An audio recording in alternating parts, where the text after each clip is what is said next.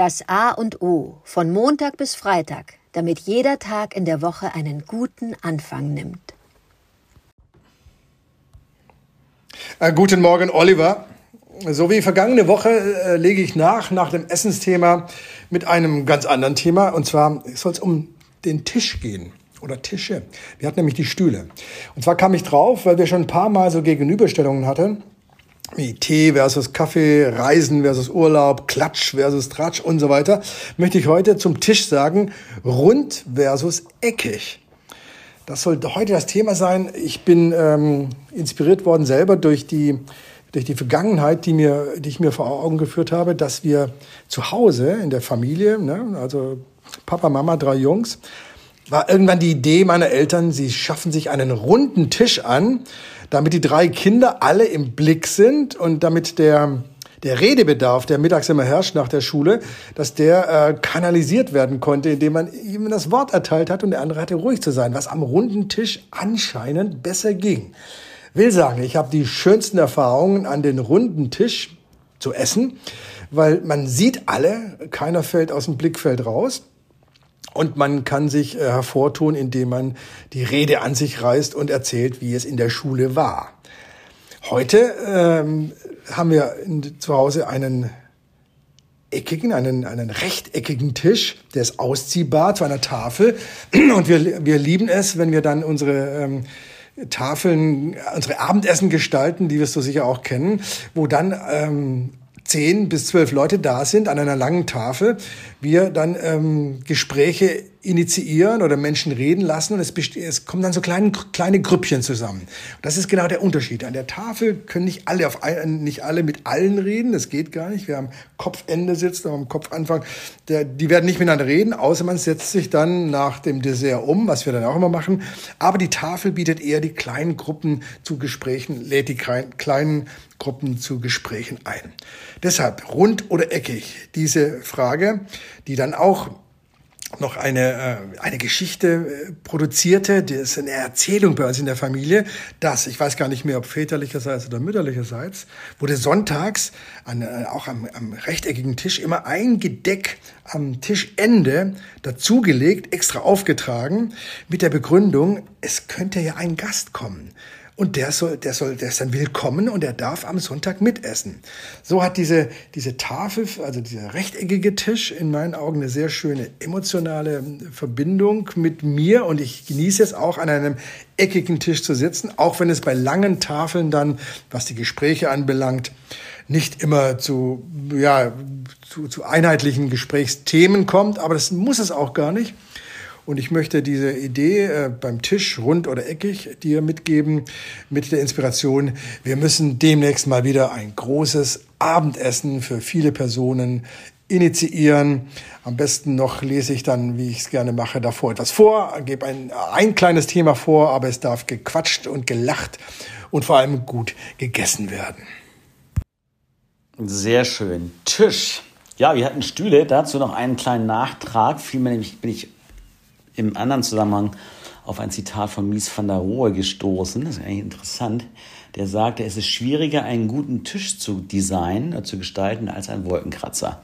Habe ich Tisch gesagt? Einen guten Stuhl, hat er gesagt. Es ist schwieriger, einen guten Stuhl zu gestalten als ein Wolkenkratzer interessant, wie viele verschiedene Stühle. Ich könnte dir ja jetzt rauf und runter, es gibt ganze Bücher nur über Stühle.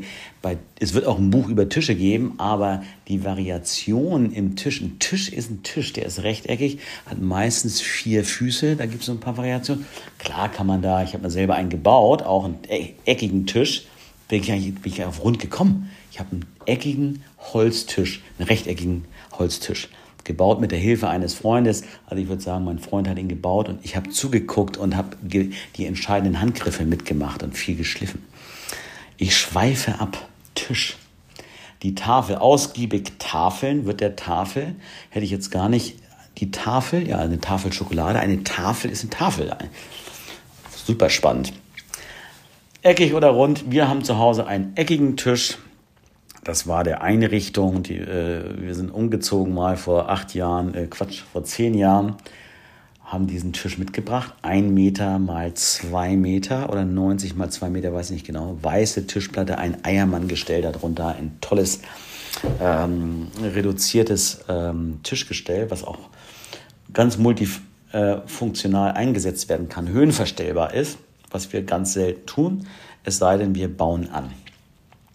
Mein erster Tisch, den ich mir bewusst, ne, ich habe mir mal in meiner ersten Wohnung habe ich mir so einen Küchentisch gekauft von Ikea, ähm, echt, rechteckig mit Ausklappfunktion. Da konnte man dann auch zu viert mit äh, viel Liebe in dieser kleinen Küche sitzen.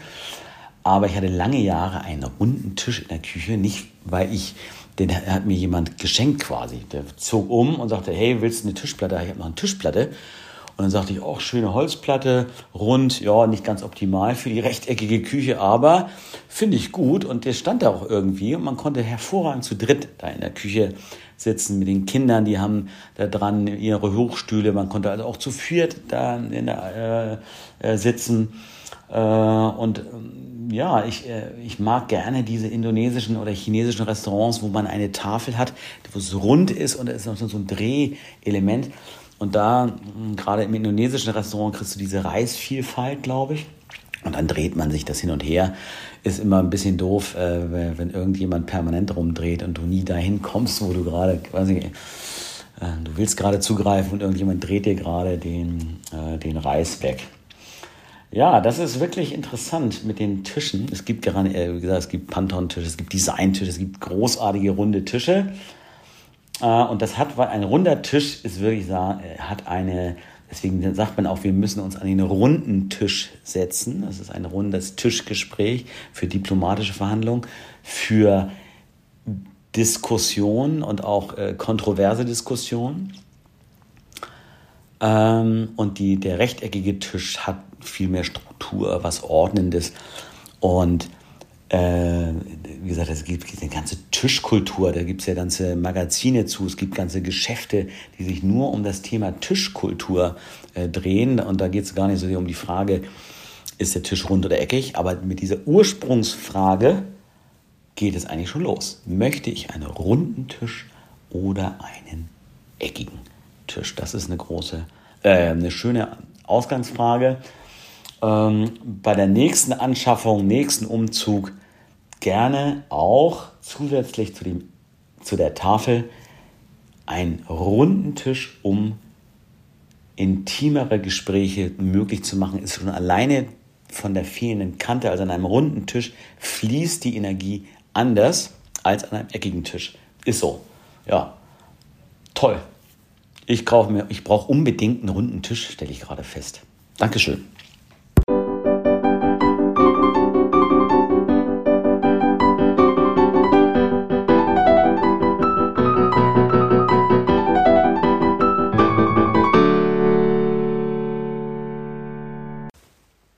Das war das A und O, der Podcast von Adrian Hoffmann und Oliver Wünsche. Möge es ein inspirierender Tag werden. Wir hören uns morgen wieder.